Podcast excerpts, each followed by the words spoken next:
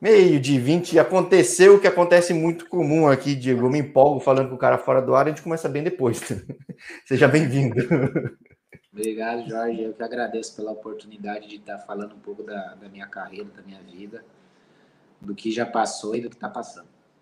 É, porque, pô, já falei com muito cara na Tailândia, muita. Tai 1, Tai 2, Tai 3, esse foi da Tai 4, que nem tá tendo por enquanto, mas vai ter, e, porque futebol cresce muito como organização, como liga, mas não necessariamente do jogo, né? O jogo ele, ele acho que leva, por ser uma liga até recente, embora tenha crescido muito, leva um pouco tempo para amadurecer, né? Acho que é um choque para você por enquanto na questão de dessa realidade de jogo, você tendo jogado tanto tempo no Brasil, tendo jogado na Europa, por exemplo.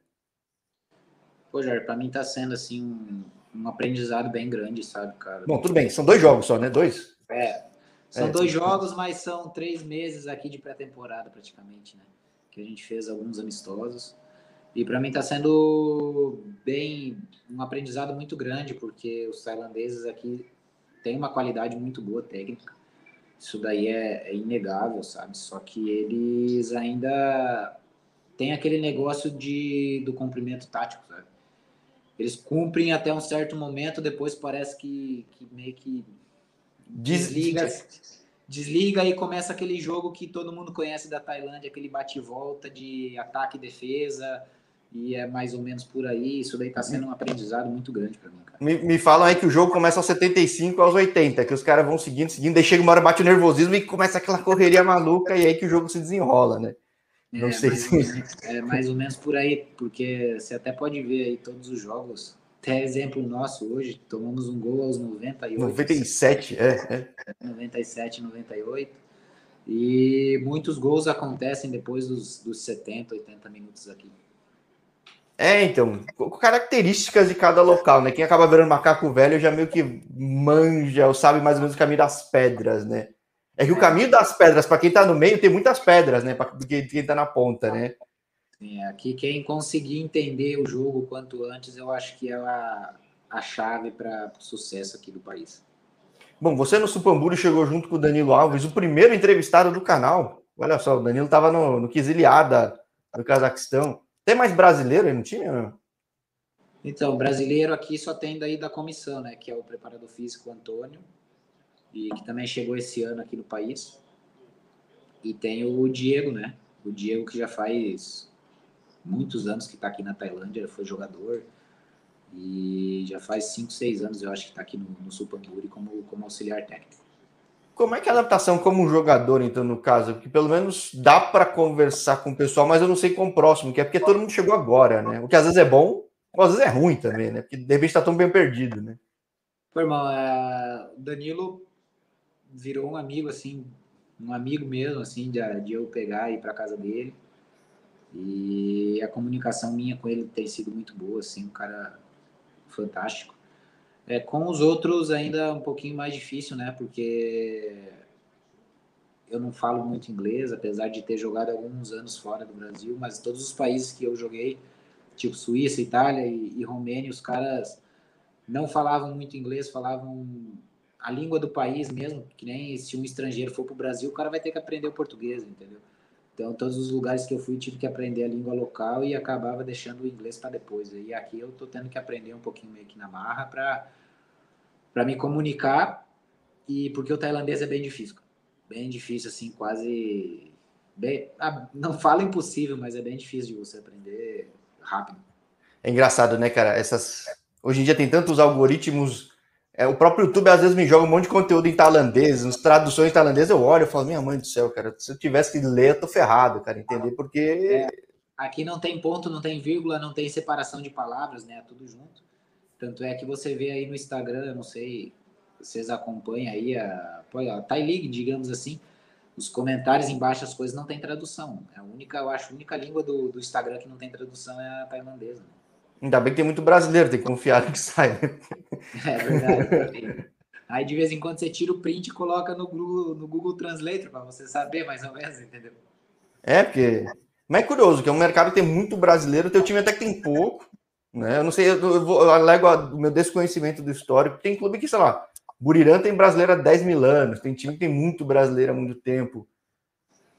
É, o, meu, o meu aqui eu acho que todo ano tem brasileiro também, cara. Os caras trazem bastante brasileiro aqui. É, é um clube, como eu falei antes, uma estrutura, quem sabe, é uma das. No top 5 aí, vamos pôr, né? Do país, assim, uma estrutura muito boa. Não falta nada, tudo que você quiser você tem, assim, para ontem. É, então é um clube assim que termos de organização, de seriedade, aí é, é um, um clube para que todo mundo se espelhe aqui na Tailândia e muitos clubes poderiam se espelhar, entendeu?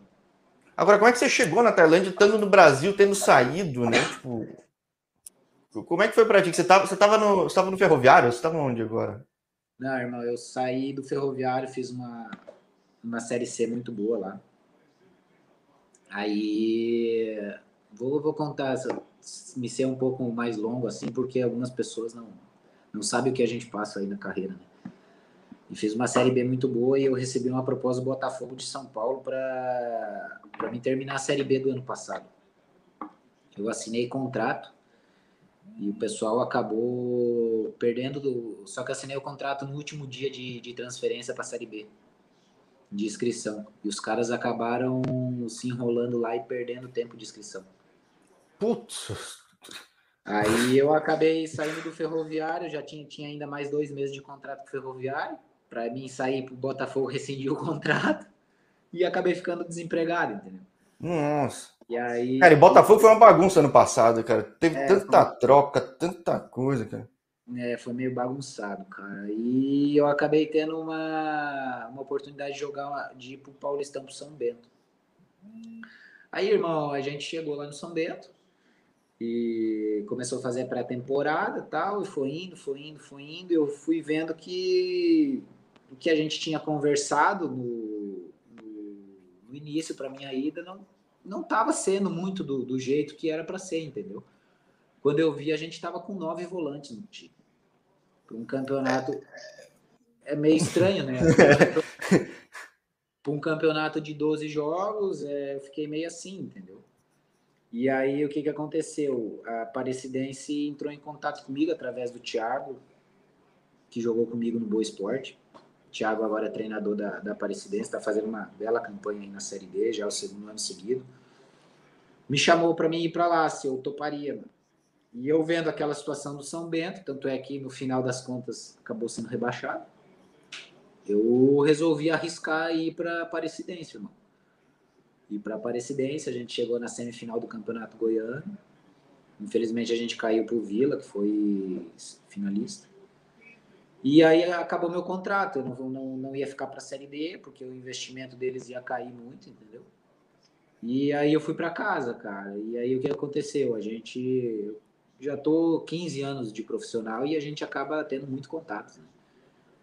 Muitos amigos, muito, muito parceiro. E e eu comecei a fazer meus, meus contatos, comunicar alguns parceiros meus e acabei comunicando o Rian Marques, da Marques Player. E ele falou: pô, Diego, eu não te prometo nada, mas a gente vai correr. Eu gosto do teu futebol, gosto, gosto de como você se porta tal. Então eu falei: beleza. Irmão, e aí foi se passando, passou um mês, 20 dias, um mês. Aí eu mandei uma mensagem pro Rian, falei, Rian, não apareceu nada aí e tal. Ele falou, pô, Diego, não apareceu nada, cara, por enquanto, mas assim que apareceu eu te chamo. Eu acho que não deu dois dias, ele me mandou mensagem.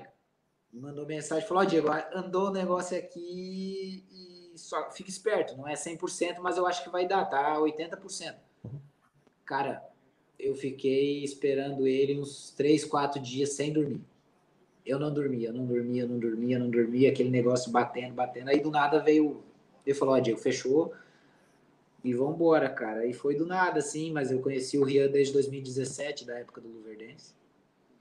Só que a gente não trabalhava junto e acabou encaixando, cara. O pessoal aqui que precisava de um volante, coisa que é raro aqui na.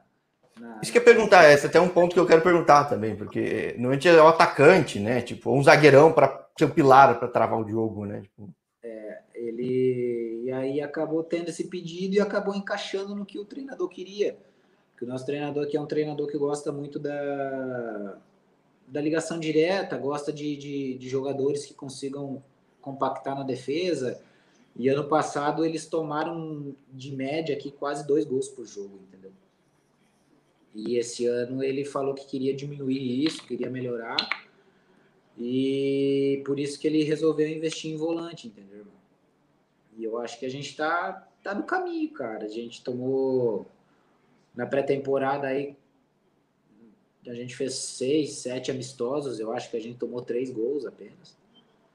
E agora na, na Thai League, dois jogos, a gente tomou dois gols hoje, né? Infelizmente. É, não fosse um vacilo no final, aí, tipo, tomava, tava, tava até com a vitória, né? Então é tipo. É, só que a gente fez um jogo defensivo muito bom com o Burriran, que hoje é referência no país, né? O Ganhou do Polisterol, né? Ganhou hoje 3 a 1 do Polisterol. E a gente fez um gol, um jogo muito bem. Eu acho que a gente está atingindo alguns objetivos que ele traçou aqui de diminuir os gols, mas eu acho que a gente tem que melhorar ainda um pouco na, na jogabilidade do time, na, no ataque. É, acho, que é, acho que é o próprio. O, o, time inteiro tem que sentir que ah, agora vai ou precisa ir, né, cara? Acho que é um pouco isso, né? Que é, você pega num clube que está num entrando de mudança, assim como seria no Botafogo, é ter uma pressão diferente de ter que fechar casinha, mas tinha que fazer o resultado. É, é, e aqui, assim, ano passado foi um ano muito ruim, assim, para o clube. O clube se livrou na última rodada. Jogo, tipo, o jogo mais visto na Tailândia foi do, do Supamburi, porque estava jogando com o Sisaket. Não, não sei se é assim que se pronuncia. E se empatasse, o Supamburi caía. E aí acabou ganhando de 1 a 0 e acabou Acho que foi gol do brasileiro, né? Do Leandro. Não lembro é, foi agora. Do... É do Assunção? É, foi do Leandro Assunção, é. Então, tipo, um monte de gente viu que quase não tinha mais jogo, era o jogo para ver se o Supamburi seguia, né? Tipo, é um negócio meio... É, aí, aí o Supamburi permaneceu e o Cisaquete caiu, né, cara? Jogo do, da rodada, assim. E aí esse ano aqui, tanto é que eu acho que ficou dois jogadores só do ano passado, mudou 90% do time, mudou. É, ainda é o começo. Acho que na hora que vê, ah, beleza, a gente tá tomando gol, de repente começa a ter mais chance pro brasileiro mostrar o, o jogo dele, né? Por, independente da posição, a gente tem uma característica diferente dos caras, né? Não tem como. Sim. É, a gente tá buscando, eu tô ainda me adaptando, né, cara? Primeiro clube, assim, digamos, da Ásia, meu também. Era uma posição que é difícil de ser contratada, não é fácil. É um esquema de jogo que eu, particularmente, nunca joguei de. de de, de contragolpe, assim. Né? Reativo, né? reativo, digamos assim, reativo, né? Nos outros países, na Romênia, meu time jogava, em Oman, meu time tentava jogar, na Suíça, meu time jogava, na Itália, meu time também jogava. É que você não jogou na minha macaca, né, cara? Se tivesse jogado na minha macaca alguns anos, você sabia que é só ficar no fechar a casinha mas, ah, mas, dá resultado. Quando a gente mais fechou a casinha foram os melhores anos dos últimos 15 anos, sei lá, tipo, tirando, é. sei lá, 2008. Tipo. É, isso daí é bom quando você pega um time que todo mundo cumpre a função tática, né? Isso daí, Sim. É, isso daí é um jogo tático, né, irmão? A partir do momento que um jogador não faz, já, aí já abre brecha para a tática é. não dar certo, né? Sim, é. Um, uma, uma peça falha desmonta um sistema, né? Então é... é uma peça falha desmonta o sistema. Então, isso daí é, é o que a gente está tentando encaixar aqui para tentar fazer da melhor maneira possível, entendeu? Não, que é relativamente normal e é engraçado, né? A gente falando fora da de, de raça, tudo. Você falando que é do extremo oeste catarinense, que é muito gaúcho, surge muito cara daí, realmente goleiro, cara mais defensivo e muito cara de futsal. É teu histórico também de futsal ou não tem nada a ver? Não, irmão, meu histórico de futsal não, até, até tem uma história meio que, que engraçada assim. Eu tinha um campo do lado da minha casa, né? E era onde eu fazia escolinha. E esse meu treinador da escolinha me arrumou uma bolsa de estudo no melhor colégio da cidade para mim jogar os jogos escolares. Só que eu era Santa Catarina é forte, né, cara? É, só que eu era obrigado a jogar futsal, coisa que na época quando eles me chamaram falaram que era só para jogar campo. E eu não gosto de futsal, cara. Eu não gosto, eu gosto de campo. E aí teve até um final de semana que ia ter um campeonato de campo e um campeonato de futsal. Só que assim, na lógica eu teria que ir no futsal porque eu tava ganhando escolas, tudo, né? E eu não, cara, eu não fui, peguei, fui pro de campo e aí depois cortaram minha bolsa de estudo até. é, porque futsal, então, porque o futsal no Oeste Catarinense é muito forte, né, cara? É uma cultura, é, é né? Bastante, é bastante, é bastante. É bastante forte, cara. É bastante forte, mas eu, eu venho do campo desde sempre, assim, desde sempre. Você foi deportado, então, de Santa Catarina, porque você, você passa um tempo no Paraná, isso eu não vejo aqui, não tem nada a ver. Não, irmão, eu. tipo assim, pra você ter noção, apesar de Santa Catarina, eu nunca joguei. Eu sou catarinense, mas nunca joguei em Santa Catarina. Ah, joguei, tá. Joguei no Rio Grande do Sul, joguei no Paraná, São Paulo, Minas. É, mas aonde. No Brasil, vou ser sincero, onde eu gosto de jogar é no Nordeste. No Nordeste eu sou apaixonado. Vamos chegar nesse ponto, então, porque beleza, eu vejo esse histórico. Chega Rio Grande do Sul, Guarani, você jogou em Bagé ou não? Eu joguei no Guarani de Venâncio. Venâncio Aires? É, foi meu primeiro clube, digamos assim, profissional mesmo. Como é que você saiu para a Europa? Porque é muito comum hoje o pessoal sair para a Europa. Você já tinha essa dupla cidadania ou não? Então, irmão, não. Uma outra historinha assim, meio complicada também, assim. É... Você saiu bem cedo, né? Saí, cara. Eu te. Não tem nos meus históricos aí, mas eu me profissionalizei com 16 anos no Toledo. E quando eu me profissionalizei, acabou meu, meu vídeo que eu tinha feito no Paranaense acabou rodando em um monte de lugares e veio dois, dois clubes gigantes atrás de mim, que foi o PSG da Holanda e a Inter de Milão. E na época eu estava entre esses dois para escolher e eu optei para Inter de Milão. E aí eu fiquei lá um mês de adaptação, aquela adaptação lá que todo mundo faz para ver jogador e tal e tal, e aí eu voltei para o Brasil. Aí nesse que eu voltei para o Brasil, estavam negociando a minha ida, só que eu, eu sofri muito com o empresário, sabe, cara? E esse empresário pediu muita grana para o menino de 16 anos e eles acabaram barrando. E nesse tempo aí eu parei de jogar. Eu já teve gente falando a mesma coisa de Itália aqui no canal faz uns três meses, assim, tipo, não, não, é, não, não me surpreende. É, eu acabei parando de jogar, fiquei um ano em casa parado. E do nada esse empresário me levou para o Oscar Bernardi. Não sei se você já ouviu falar. Do Brasilis, né? Do Brasilis, isso. Sim. É, aí fiquei lá, irmão, fiquei lá. Aí aconteceu também algumas histórias assim com esse mesmo empresário que tinha parceria com o Oscar. Palmeiras veio atrás de mim. Na época era o Jorginho, treinador do Palmeiras B, e o Luxemburgo era, era o treinador do Palmeiras A.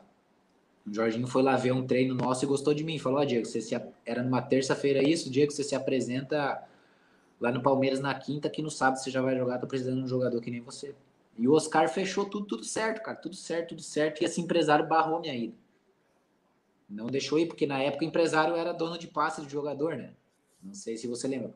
Aí... É, mudou, mas não mudou tanto, depende, né? Se tiver clube ou não, enfim, mudou. É, mas na época não precisava, então ele tinha porcentagem do meu passe, ele não aceitou o que estava sendo escrito lá e não me deixou ir, cara. E aí, dois meses depois, o Luxemburgo caiu. Quem que assumiu o Palmeiras A? O Jorginho. Podia ser que sim, podia ser que não, mas se eu tivesse é. feito um bom trabalho, daqui a pouco eu podia estar no Palmeiras A, entendeu? Enfim. E em São Paulo podia estar falando Lorenzi aqui, né? É, entendeu? Pa paciência, né, irmão? Aí, beleza. Aí eu voltei pro CT2, fiquei lá no CT2 Oscar. E aí, na época, e o filho do Oscar e o Ale Valinhos, que hoje parou de jogar bola, para a Itália, para terminar a cidadania italiana e tentar arrumar algum clube lá, cara. E o Ale, faltando dois dias para viajar, rompeu o ligamento do joelho. E nesse dia, eu fiz um jogo no Campeonato Paulista de Júnior, Júnior, Juvenil, não lembro, e eu fiz dois gols no jogo.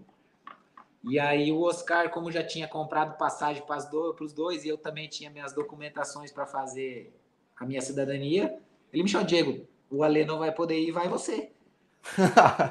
aí eu peguei e fui, né, cara? Fui lá, a gente fiquei cinco meses. Aí, aí que aconteceu a história da, da minha cidadania, cara. É, fui para lá, fiquei cinco meses, fiquei treinando São Marino Cáutio. E. Ué, você treinou em São Marino? San Marino, é, San Marino Cáutio. Jogava Série mas, C da Itália.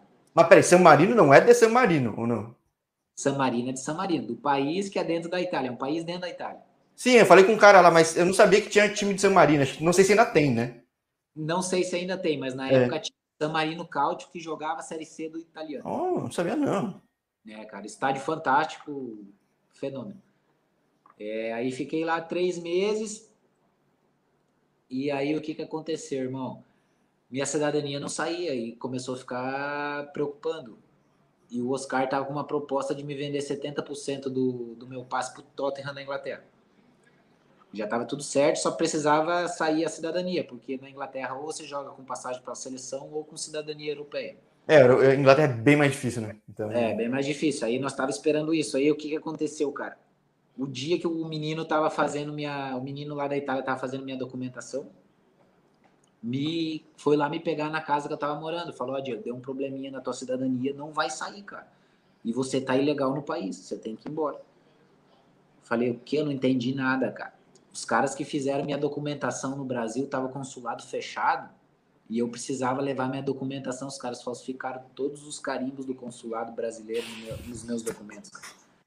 O Oscar tinha pagado 20, 30 mil para os caras fazerem hum. a documentação, perdeu tudo. Ah, deu um rolo. E aí eu voltei pro Brasil, cara. Voltei pro Brasil, perdi todas essas oportunidades e, irmão, aí eu meio que parei, eu meio que tinha desiludido, assim, sabe? Falei, ah, cara, não voltei pra minha casa, falei com os caras, cara, deixa embora, não quero mais. E aí do nada surgiu essa oportunidade de mim voltar ir pro Venâncio Soares, lá pro Guarani de Venâncio. Aí fui, fiz cinco jogos bons, aí apareceu o Boa Esporte para mim jogar as finais da, da segunda divisão do Mineiro, a gente foi campeão, subiu o Boa Esporte. E aí o Boa Esporte tem aquele negócio lá de mudar 30 jogadores do dia para noite. Né? Eu tinha contrato de um ano, aí mudaram. Mudou até de cidade, né, cara? É, aí eu tinha contrato de um ano, só que daí você chega lá, você assina o contrato e a rescisão junto, né? Eu não sei, ó, todo mundo fala, eu, eu vou comprovar aqui. Eu vou comprovar aqui para vocês e se eles quiserem me desmentir, enfim, eu tenho provas, provas assim, né? Todo mundo aí fala e eu tô falando aqui ao vivo. Você assina lá, você fala, não, não vou assinar a rescisão, rescisão em branco, você assina a rescisão, aí então vai embora. Você já tinha saído do outro clube, como é que você não vai assinar? Você acaba tendo que assinar, meu. E aí os caras, não, eu pago teus dias trabalhados e te mando embora, pé na bunda e tchau. É, futebol no Brasil é difícil, né, cara? Não, não que fora do Brasil é fácil, mas que o Brasil é complicado pra caramba, né, cara? Tipo... É. Aí eu fui pro Juventude B, aí o Juventude B ficou um tempo lá também, fechou. E aí o que, que aconteceu, irmão? Na época do que o Juventude tava ruim, velho. Tava ruim, não pagava, tava na série D, madraga, não pagava. Tanto é que eu fiquei três meses lá, não, acho que recebi um, se recebi, nem lembro, faz muito tempo. E aí eu fui para casa, cara. E um dos caras que fez minha cidadania falsificada me ligou do nada. Maquei, né? Tipo, porra, essa é. É, mano, tipo assim, do nada, sabe? Falou, Diego, é o seguinte, eu não sabia de nada do que o outro meu sócio tinha feito. Ele fez tudo nas escuras, só que meu nome tá bloqueado aí, porque os caras me denunciou na Receita Federal, ah, é um monte de coisa. Eu vou fazer tua cidadania de graça e você limpa meu nome com os. Eu falei, meu, beleza. Você que sabe. Aí foi quando eu fui para Itália, fui lá, fiz tudo a cidadania, tirei minha cidadania. Aí saiu minha cidadania, limpei o nome dele com Oscar, tal, tudo. Aí fiquei no time da série da Série C da Itália, joguei o segundo turno da Série C, aí depois não apareceu nada. Aí comecei a fazer alguns testes na Suíça, foi onde eu passei no Lugano. E aí minha carreira foi tomando forma, assim, foi tomando forma. Caminhos totalmente inesperados, né? Tipo, é, é irmão, mas uh, aí eu vou falar, eu praticamente saí de uma carreira muito promissora, praticamente, digamos assim, de grandes clubes me querer. E para eu ter 22 anos e praticamente, entre aspas, assim, nunca ter jogado um profissional. É muito, é muito doido, mas acontece muito, né, cara? É, é muito doido. 22, né, 23 anos eu não tinha jogado profissional ainda, jogado tipo assim, um campeonato brasileiro, uma, que seja uma Série D. Série D, é, exato, é, é. Entendeu? Então isso daí também me prejudicou, porque hoje em dia os caras vão ver e seus números, Diego. Só que ninguém sabe lá atrás, entendeu? O que aconteceu. Por isso que existe o canal que eu falo com todo mundo aqui. Isso aqui é um complemento de DVD. Alguém olha a história e fala, nossa, o cara mas não jogou, o que, que é? Não, tipo, olha o que acontece, cara. É, tipo, é coisa que você fala, minha mãe, né? É, e aí, beleza. Aí eu rodei, fui para Suíça, aí voltei para o Brasil. E eu acho que quando assim Deus põe a mão é agora, né? E agora eu tinha ido para o Mirassol, tinha feito Paulistão. É, a gente... E já era época que o Mirassol aprontava contra o Palmeiras ou não? Já era época que o pessoal fazia piada? Não, eu, joguei, aqui, eu, joguei, um ano depois, porque esse ano que eles ganharam do Palmeiras, eles caíram, né? E aí é, joguei... daí não pôde, não pôde cair. O pessoal falou, uh, o Palmeiras escapou, né? É, aí eu, aí eu joguei a, a dois. A gente ficou uma vitória de subir. A gente ficou com o mesmo número de pontos do quarto colocado e não subiu por causa de uma vitória. Bom, acesso da 2 é difícil pra caramba, né, cara? É, é difícil, mano. É difícil. E aí o que, que aconteceu? Aí surgiu o Icasa para mim jogar a Série B. Caramba, Icasa, cara. É, Icasa que sumiu, né, cara? Sumiu, cara, sumiu. Aí na época que o Icasa tava na B, aí esse, o empresário que eu tive falou: Não, Diego, espera mais um pouco, vai aparecer uma coisa melhor, tal, tal. Me deixou oito meses em casa esperando a coisa melhor. E aí, tipo, eu ia parar, meu, porque minha esposa ficou grávida. Nesse meio tempo, eu tinha arrumado. Ela tinha me ajudado a arrumar um emprego com uma amiga dela de vendedor de roupa. E eu ia começar na segunda, digamos assim, hoje é final de semana, na, não nessa segunda, na outra eu ia começar na loja. Porque era ah, você tinha programado parar mesmo, sim? Tipo... Já, ia parar, ia parar, já tinha conseguido emprego, tudo. E porque era final de ano, eles iam pegar, aumentar mais pessoas. Quadro, né? Sim, é. e, e, eu ia ter que começar ali para começar a ter um currículo, digamos assim, porque eu nunca tinha trabalhado. E aí, só que nesse meio tempo aí eu falei, meu, vou fazer meus contatos. E aí eu liguei pro Agenor, preparador físico, que hoje tá de fisiologista no Ercílio Luz. É um amigão meu, trabalhou comigo no Oscar. E ele trabalhava com o Vaguinho Dias. Sabe o Vaguinho Dias, o treinador? Sim, e, e o Ercílio, que agora é do, no conhecido que eu tô para entrevistar aqui também, pô. é, aí ele tava trabalhando com o Vaguinho Dias e eles iam, iam assumir o Velo Clube. Aí ele falou, Diego, me manda seu vídeo, eu vou mostrar pro Vaguinho, se ele gostar, você vem para cá. Aí o Vaguinho gostou, só que o Vaguinho falou assim, ó, gostei, mas eu quero ver ele pessoalmente, porque eu não vou contratar por Sim. Falei, irmão, eu vou embora. Aí falei com a minha esposa. Foi pro interior de São Paulo aqui? Né? É, eu era ali pertinho. Não, tava morando em Mirassol já na época. Ah, tá. Coisa de Mirassol. Eu sou de. Eu moro 7, 8 anos em Mirassol já. Só minha família é do sul. E aí. Desculpa, irmão. Saí do jogo aqui cansado. É, exato, você quer falar, é, pô, é muita boa vontade, então vou falar depois do jogo pegado pra caramba. Não, fica tranquilo. E aí falei com a minha esposa, falei, Tati, é a última oportunidade da minha vida. Cara. Ou eu tento, ou eu arrego. E eu nunca fui de arregar, mas sempre bati no peito e fui para cima, sabe? E aí fui, fiz o teste lá, três dias, o, o Vaguinho falou, não, eu quero você. Aí fiquei, mano, acertei meu contrato e vai que vai, vai dali, vai daqui, vai dali, vai daqui. Não tinha mais investidor no clube. Os investidor que ia pegar não pegou mais. O Velo tava na 2 ou na 3? Tava na 2, né? Tava na 2, tava na 2. É. Aí entrou o antigo investidor. Aí o antigo investidor chegou lá e mandou todo mundo embora. Desde o Vaguinho, desde o Agenor, desde. Sim, acontece muito. No Brasil, não, acontece no Brasil, todo... no mundo inteiro, acontece muito, né, cara? Acontece todo muito. mundo, irmão, todo mundo, todo Sim. mundo. Aí ele chegou para mim assim: Mas você, eu quero que você fique. Ah. Porque nesse período que vocês estavam treinando aqui com outro investidor, eu assisti o treino aqui de cima e você eu gosto e você eu quero que você fique para dois aqui para ajudar a gente. Falei, irmão, vou ficar.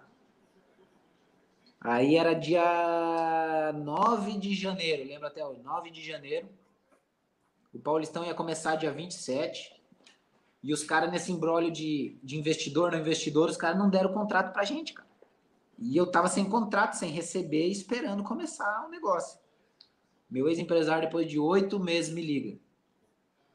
Diego, o Claudinho, que hoje está no Al-Shabaab da, da Arábia, ele era auxiliar do Givanildo. E ele me conhecia da época do Juventude. Só que nessas minhas rodagens aí, quando eu fui para a Europa, eu virei ponta. E no Velo eu tava de ponta. E aí o que, que aconteceu? Ele me ligou. O Givanildo tá precisando de um segundo volante. Coisa que eu sempre fiz na minha carreira inteira, desde a base, desde tudo. E, pô, imagina, um time de Givanildo com volante, cara, é característica típica do time, assim, do time que não precisa, muito, não precisa ser um negócio muito complexo, mas é uma peça-chave no jogo, né, cara? É, aí ele falou bem assim, ele tá precisando, só que assim, é um cara para compor elenco. porque ele já tem os titular dele lá, você quer ir? Falei, irmão, lógico que eu quero. Eu tinha assinado com o Velo, contrato de um ano para jogar o, o Mineiro, o, a Copa do Brasil, o brasileiro da Série B para um time, meu, fantástico. Capital de Minas, pô, tudo, né? Estádio legal, tudo, pô, estrutura. Tudo. O América numa Série A é pequeno, mas numa Série B é grande. Entendeu? Todo mundo respeita o América. Eu falei, vou. Aí peguei minhas coisas, fui embora do Velo, tava dormindo no colchão no chão lá do Velo, fui pro, fui pro o América. Coelho lá, lá, né? É, cheguei lá. Aí, irmão, fiz meus treinos, tudo. Givanildo gostou, tava gostando, fiz meu contratinho lá e tal. E aí, mano, aí começou. Primeiro jogo o Leandro Guerreiro sentiu, aí eu entrei, já fui bem. Segundo, o Leandro Guerreiro sentiu. De novo, aí ele teve que ficar um pouquinho fora. E aí eu joguei quatro jogos em sequência. E desses quatro jogos aí, um foi contra o Atlético Mineiro, do, do Ronaldinho, na época eu fui eleito melhor em campo, cara. E isso daí me deu uma moral muito grande. Aí foi indo, foi indo, foi indo, foi indo. Depois chegou o brasileiro, perdi um pouco de espaço, mas mesmo assim eu era o 12 jogador do Givanildo, fiz 30 jogos no ano.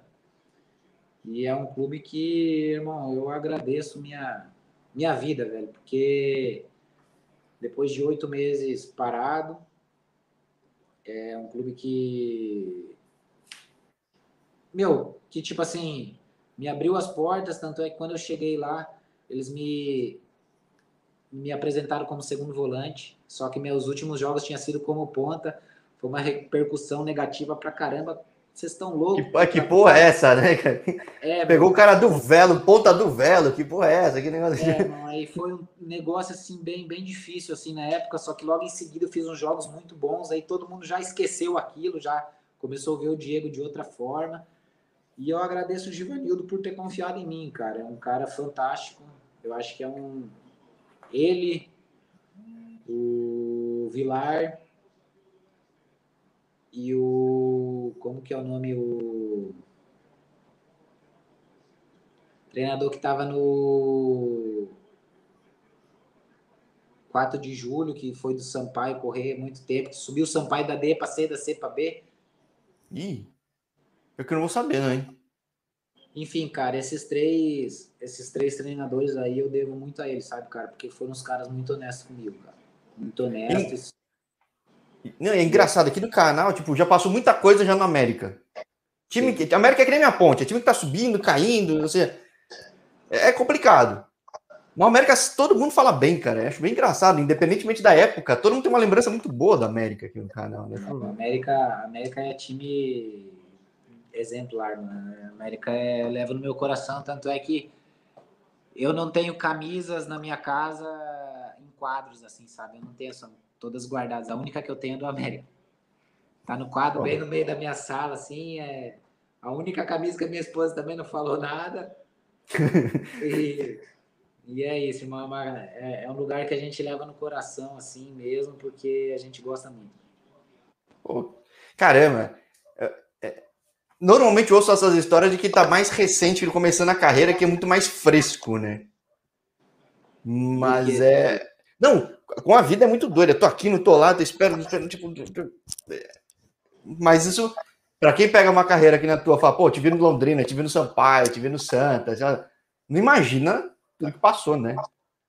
É, Jorge, eu assim, cara, eu, eu muitas das vezes Irmão, eu não sei assim se eu posso falar ou não posso falar, cara. Futebol hoje virou um negócio, sabe?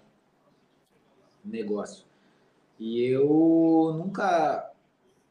Mano, fazia seis anos que eu não tinha agente assinado mesmo. Eu fui assinar agora com o Rian porque ele fez um grande trabalho para mim. É um cara que eu tenho gratidão por ele, sabe? E eu Irmão, a gente sofre muito quando a gente não tem as costas quentes no futebol, entendeu? A gente começa a rodar muito na periferia do futebol, entendeu, cara? Então, assim, é... e eu sou um cara que gosta das coisas muito corretas, muito certas. E, e eu sofri muito no futebol por causa disso, sabe? Então, Daqui a assim... pouco vão achar que eu sou patrocinado pelo Rian, cara, porque... Não, cara, o Rian é fantástico, cara. a galera, a galera que acompanha vai achar que sou patrocinado, não sou não, galera. Aceito patrocínio, viu? Mas não sou, não. Não, mas, é um não, mas não só do tem algo, algo, aos poucos, como eu vou falando já com centenas de gente, vem surgindo casos, assim, que alguns dos agentes não gostam que falem, nem sei se o Rian gosta que fale ou não, mas que fazem um trabalho tão bom que todo mundo fala a mesma coisa e os atletas acabam tendo o mesmo comportamento, sabe? Pessoal mais centrado, tudo. Cada um tem um estilo, mas eu acho legal divulgar. Quando alguém gosta, eu acho legal divulgar. Tipo, não tô aqui para denegrir ninguém, mas acho que é um canal para promover atleta, clube, agente, projetos. Então, tipo, tá aberto a isso. Sim, não, o Rian é um cara que, meu, faz um trabalho fantástico aí com os jogadores. Eu, em 15 anos de carreira, eu acho que eu nunca tive um, um cara que assiste todos os teus jogos, que vem, te apresenta no clube, tá junto contigo, fica contigo até você resolver tudo. Então é um cara que, meu, dispensa palavras aí pelo trabalho que ele faz com, com, os atletas, entendeu? E não é só comigo, não, é com todos, tá? É com todos, ele se desdobra para estar tá com todos, irmão. Ele Bom, então eu falei com o Bruno, então o Bruno vai ter que fazer parte disso, né? Então é. é. Bruno que já virou um brother aqui, já falando tanta besteira aí, junto já. Aí, aí, Jorge, tá te falando aí, cara, eu sou um cara que assim, eu sou muito verdadeiro, irmão. E o que é, o que é certo é certo para mim, e o que é errado é errado. E eu muitas das vezes eu falo. Eu falo, meu, eu falo porque assim, eu tô sendo correto, entendeu? Eu tô sendo eu. E isso daí muitas das vezes me prejudicou, cara.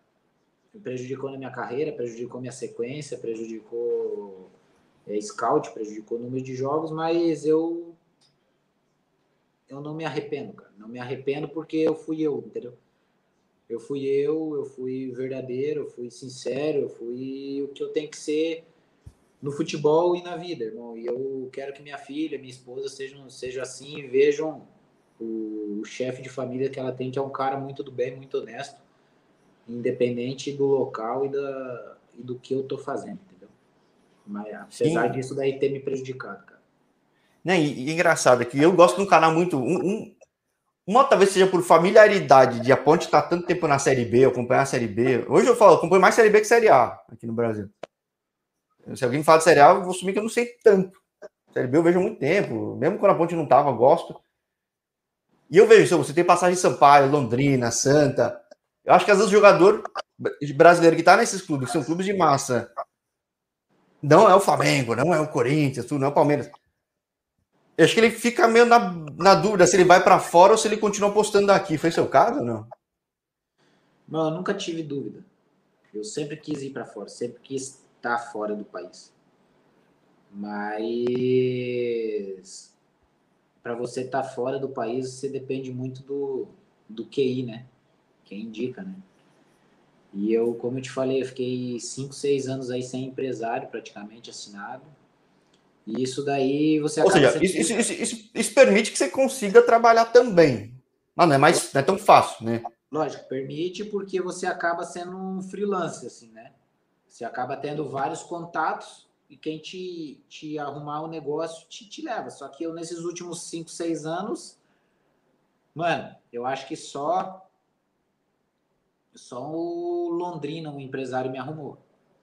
O resto foi tudo eu com os contatos ou de treinador ou com o meu desempenho em outros clubes, entende? O Santa foi assim, o Luverdense foi assim, o Aldax foi assim, o Sampaio Correia foi assim, é... o Ferroviário foi assim. Então, assim, cara, é... o empresário te ajuda, mas te ajuda quando quer também, sabe? Assim, se você não tem um vínculo direto, não tem uma obrigação, né? É um, é um ponto do freelancer, né? Acho que também é, tipo, é... Agora, quando você vai para Eu falava fora do ar contigo, pô, o Tarad, cara, eu tinha uma curiosidade, que eu gosto de ver segundas divisões pelo mundo. E na temporada retrasada agora, eu tava voando esse time. Eu falo, que time é esse aí que eu não conhecia? Quando eu vi o estádio, eu falei, minha nossa, o estádio tá saindo desse clube. E não era um super clube de empresário, né? Você me falava, né? Tipo, não é é, é, um clube que ele tem uma história muito grande na, na Romênia, irmão. Ele é oito vezes campeão nacional. Só que a Romênia é um país muito pobre, assim, muita corrupção. E o clube, o clube quebrou. E nesse de quebrar, ele ficou muito tempo na segunda divisão e não subia. E nesse ano que eu joguei lá, a prefeitura pegou e organizou o clube completamente. Daí o que que acontecia? A gente estava jogando num campo menor, sintético, para capacidade para 4 mil pessoas. E eles estavam fazendo um, um estádio que hoje como a gente foi, o clube foi campeão, sair antes do, do de ser sido campeão. É, eles acabaram o estádio para 20 mil pessoas, coisa mais linda o estádio. Sim, Quem é, sabe, tipo, é um, um, dos estádios, um dos estádios mais bonitos da Romênia. Eu acho que até a seleção vai, vai começar a jogar lá. É, mas é assim, é, até a gente estava falando fora do ar aí, é um é um clube que tem uma história muito grande. Os torcedores são fanáticos. Você pode ver hoje lá, se você pesquisar, olhar os jogos do, do Utarad, 80% do estádio está lotado, mesmo com a pandemia, todo jogo. Distanciamento, e, isso aqui, né? É, distanciamento. e é um clube que voltou com toda a força que tinha antigamente, entendeu? Porque a prefeitura abraçou o clube e, irmão, e o torcedor lá abraça muito, entendeu? É, eu achava que era tipo, eu falei com alguns caras do Vitor o Constanta, que mudou até de nome, que assim, é um clube, um projeto profissional do Raj e tudo. Não é, então, um, o pessoal quis reconstruir mesmo e o negócio foi, né? É, é, não, não é dele, não, cara, é da cidade mesmo. A cidade abraçou, a prefeitura abraçou e foi é, um negócio que é muito bom lá, gigantesco, assim, gigantesco, assim, grande pela. Proporções para comer, país, assim, sabe? Não é, não é um. Um chefe clube, não é. Não é os grandes clubes lá que jogam Europa League, Champions League, não é. Uhum. Ainda. Ainda. Mas eles estão querendo voltar para esse nível e eu acredito que vai, vai voltar aos poucos. É, então, não acho impossível, porque na Romênia, esse, esse pedaço da Europa, ele é tão instável que as coisas mudam, os times sobem, os times crescem, né? É um negócio meio doido, então é. Realmente não é duvido, assim, não. Você, vê, você tem o Steaua Bucareste, tem dois Steuas. É, só que, é, tipo... só que é, tem duas Craiova também. É, é exato. Ah, então, tem duas Craiovas, mas não, nas, não é time B, então, do Craiova? Não, não é. Tem uma na. Cara, eu acho que é os dois que estão. As duas estão na primeira. É, agora estão. É, são dois times, são dois times. Cara, é, então, o leste europeu tem muito disso, acho muito engraçado, né, cara? É que nem tiver o, o América Mineiro e o Coelho, é, o Coelho SA, né? Tivesse é, é mais ou menos isso, é mais ou menos isso. Só que assim, eu acredito que o, eles estão fazendo clube muito forte lá, porque assim, eles pegaram uma, uma empresa que gerencia os atletas lá, maior do país, que coloca os jogadores e busca os jogadores junto com a prefeitura. O treinador também é deles, que é um treinador que eles estão preparando para ser o próximo treinador da seleção, que é um cara que, meu, leitura de jogo, estilo de jogo fantástico, cara muito inteligente, um dos melhores que eu já peguei nesse sentido. E, irmão, eu acredito que em pouco tempo, Jorge, eles vão, vão voltar a disputar o título, disputar a vaga em campeonato europeu aí, pode ter certeza disso. Pô, bem interessante, bem interessante. Só que você, assim como outros caras que eu falei de Romênia, tomou o mundo árabe, né, cara? É, eu tive. É um, é um caminho relativamente comum de Romênia para Arábia, ou é ocasião mesmo? Que eu falei com alguns caras que foram para o mundo árabe, tipo, não sei se se é um mercado que abre portas como o da Arábia. Eu fui do nada, assim, sabe, cara? Eu tava lá na Romênia e do nada um amigo meu, o Adriano da Mata, que jogava no Uma Club, ele já tava dois anos lá, o time mandou os estrangeiros embora, só ficou com ele, ele era o capitão do time, ele me ligou. Irmão, você não quer vir para cá me ajudar? Eu falei, ah, só vou se vocês me pagarem X. E os caras pagaram e eu peguei e fui. tipo.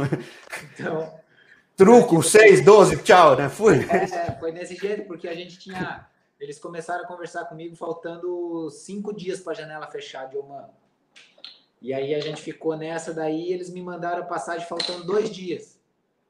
E, cara, eu tive que viajar, assim, foi um negócio muito louco, cara. Tipo, eles, não, você vai vir comprar a passagem e mandar as coisas. E eu não tinha nem falado com o clube, né, lá da Romênia, para me liberar.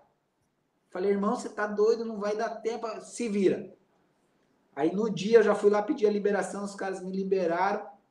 Tipo, de manhã, de tarde me liberaram. Seis horas da tarde eu já viajei pro, pro aeroporto em Bucareste. Peguei o voo faltando meia hora para fechar a janela de Oman. Cheguei onze e meia em Muscat, em Oman. Eles estavam me esperando lá. Pegaram de carro, me levaram já pro estádio, para a sede do, do clube lá. E assinei o contrato com o Oman faltando 10 minutos para a janela fechar. É coisa é loucura assim que acontece na nossa vida, mas é, Deus coloca ali que é porque tinha que acontecer desse jeito. Bom, você me falou do Ferroviário. Ferroviário é do clube que o pessoal fala bem, cara, né? É engraçado. é também o terceiro time, né? Que nem o, Coelho é o terceiro time, o, Ferroviário é o terceiro time da cidade, mas o pessoal fala tão bem, sabendo que tem suas limitações, suas dificuldades, mas é um time que é um projeto que tá uns poucos subindo, né, cara? É, cara, eu, eu acho que assim, eu acho que é um clube que, cara, eu levo também no meu coração um ferrinho lá, por causa das pessoas que trabalham lá dentro, sabe, cara? Ah, é, não, então, no fim das contas é tudo isso, né? O que conta é a relação com a pessoa, né? E, e falam isso do, do ferroviário aqui. Tipo. É, você vê assim o pessoal que trabalha na cozinha, o pessoal que trabalha na.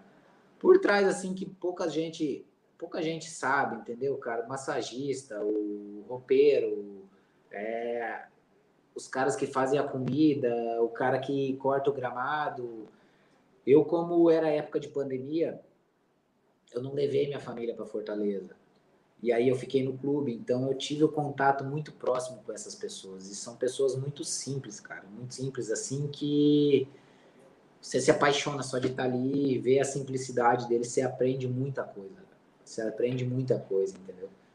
Então isso daí o Ferroviário levei no meu coração e foi um clube que é onde eu consegui desempenhar um bom futebol e abriu muitas portas para mim, sabe?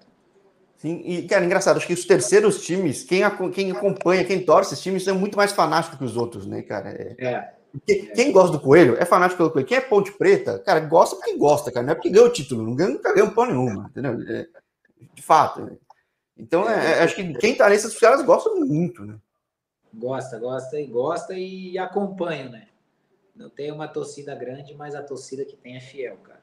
Então, é, é um clube é um clube que eu também levo no coração, assim, é, é, o Ferroviário, eu gosto muito, principalmente das pessoas que lá estão, assim, que fazem o sistema andar, entendeu? Que é o massagista, que é o roupeiro, que é os caras da cozinha, que é os nutricionistas, que na real quem, quem, quem faz o clube andar são eles, em todos os, os setores, porque se não tivesse o roupeiro, não tivesse o massagista, não tivesse nada, o que, que seria dos jogadores?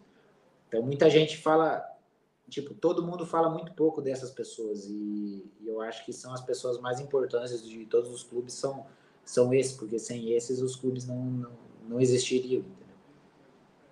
E bom, aí, caramba, é... agora estamos em Tailândia que vai ter que ter espaço no teu coração, porque galera que consegue se adequar uma cultura tão diferente embora o clima seja meio parecido Brasil, fora do campo, diz que o tailandês até se comporta que nem brasileiro, é amigável, tudo. O futebol é bem diferente, tudo, a cabeça do jogador, o treinador é diferente, mas quando o pessoal se adequa, tem que ter espaço no coração, porque normalmente o pessoal gosta daí, né? Não sei o que mais te falaram de Tailândia, porque tem muito brasileiro hoje em dia. É, eu até a gente falou aí fora do ar, é um lugar que eu me adaptei legal, assim, digamos em algumas partes e a outras partes eu estou apanhando um pouco, né? É a questão de clima, a questão de você viver o clube, fantástico.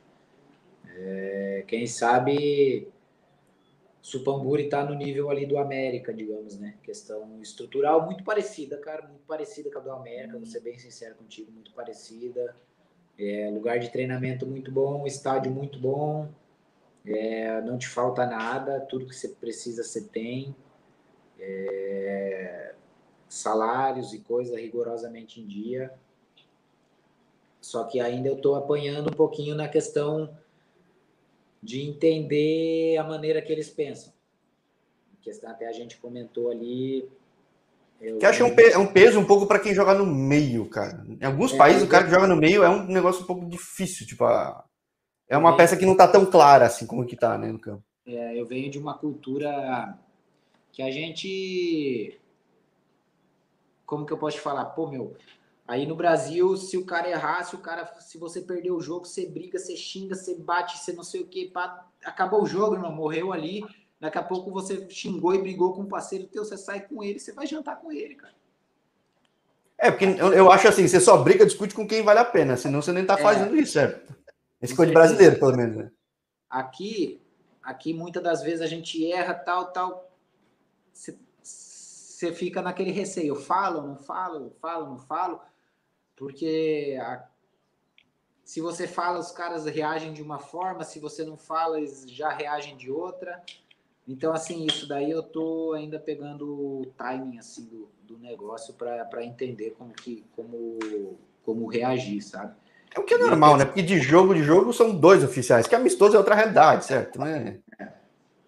E a questão também da jogabilidade, né? Meu time é um time aqui da Tailândia que usa muito a ligação direta e eu ainda tô pegando, aprendendo assim esse sistema aí e aprendendo aquele negócio. O jogo começa a partir de 70 minutos, né? É, é 75, 70 aí, tá? É, por aí. Que é onde saem muitos gols aqui, né? Então fica atrás, joga fechado, que quando guarda energia, que quando os, os caras vacilarem, vai tu e Danilo Alves lá pro ataque. É, bem dessa forma. Hoje a gente saiu num contra-ataque. Hoje a gente saiu num contra-ataque, eu, ele e mais um menino lá. E ele acabou tocando a bola um pouquinho mais fraca já estava cansado já, a gente acabou perdendo o contra-ataque, mas isso aos 90 do, do, do segundo tempo, entendeu? Preciso falar com o Danilo também, que, pô, tô para marcar um segundo papo com ele e falar como é que você foi parar na Tailândia também, porque o Danilo, que também é outro cara que é traje, tem uma trajetória. Foi o cara perfeito para começar o canal, tipo, é. é tido trajetórias tão diferentes também. E agora na Tailândia, que é um destino que vai muito brasileiro, né? Com certeza, com certeza. A gente espera fazer um bom campeonato aqui. Começamos com dois empates, espero que no próximo jogo a gente consiga a primeira vitória no campeonato, que vai ser muito importante para nós. Só não prometo torcer, porque eu seria leviano com tanto brasileiro, mas torço pelo sucesso de todo mundo aí. Mas tenho certeza que você vai guardar um pedacinho do teu coração pro, pro Supamburi aqui pra gente. Sim. Não, mas pô, vou, vou, vou, voltar a falar com muito cara na Tailândia, na Indonésia, agora que os campeonatos voltaram. Estou aguardando ansiosamente. Você vai ver, vai ter muito, vai muita Tailândia aqui também. Ah, Mas por enquanto, obrigado por ter topado pós-jogo, correria, jogo obrigado até o último lance. De partir o coração ter tomado o gol de empate no final, mas agradeço demais, demais a tua disposição de estar aí acabado pós-jogo e falando quase uma hora comigo. Fica, fica, tranquilo, Jorge. A gente está sempre à disposição, a gente fica feliz aí com a, com a oportunidade de estar tá demonstrando o nosso trabalho. E, irmão, a gente está sempre à disposição aí para um bate-papo. Fechou, fechou, cara. Ótima temporada para ti. O pessoal saiba utilizar teu talento, que você já mostrou aqui no canal aqui de flexibilidade, eventualmente te utilizam de uma forma mais flexível também. Mas achei um pouco da questão do time sentir a segurança, né, do que faltou na temporada passada. O pessoal ficou assustado. Imagina o time que o pessoal não esperava estar na situação que estava na temporada passada, então, tipo, opa, né, tinha um é, cara com é... muita tradição aí. É, né, um time de tradição, só que ano passado acabou fazendo não só ano passado, já fazem dois, três anos que o Supamburi briga para não cair, né? É, investimentos altos, esse ano teve investimento menor. É, mas é um clube que tem tradição, um clube que é respeitado aqui pela organização, pelo, por tudo que tem, por tudo que representa, né? Acho que faz 10, 12 anos que está na Série A do campeonato tailandês. E, e ano passado tomou quase dois gols de média por jogo, coisa que eles querem mudar esse ano. E eu acho que aos poucos a gente tá, tá conseguindo, cara. Tá conseguindo e, e vamos em busca. Vamos em busca para fazer um campeonato mais seguro esse ano, né? No dia que a gente vai, vai buscar o título, porque tem clubes aí que tem investimento gigantesco, como o Burriram aí. Time que a gente empatou na primeira rodada. Você pegar um, dois jogadores, quem sabe paga a nossa folha salarial inteira. Não, o Bangkok Glass, cara, poupou caras do jogo passado e ganhou bem. Foi, pô, cara, tipo, poupou os gringos e falei, minha noite, o time tá forte, cara. É, entendeu? Então, tipo assim, não digo que a gente vai brigar pelo título, mas espero que a gente fique aí na em posição bem satisfatória para esse ano e melhore o desempenho dos últimos anos do clube. Ah, tranquilo, show, show. Muito obrigado, Diego. Vou deixar você descansar, descanso merecido pós-jogo aí. Manda abraço pro Danilo, que eu vou querer falar com ele muito em breve de novo e até a próxima, hein? Beleza, Jorge. Obrigado, cara. Obrigado de coração mesmo. Obrigado por ter aberto essa, essa oportunidade de estar demonstrando nosso trabalho, conversando um pouco. E é, foi bem interessante aí. A gente está à disposição sempre. Fechou, fechou. Grande abraço para ti. Tá aí, ligue voltando e até a próxima. Valeu, meu irmão. Um abraço aí. Fica com Abraço.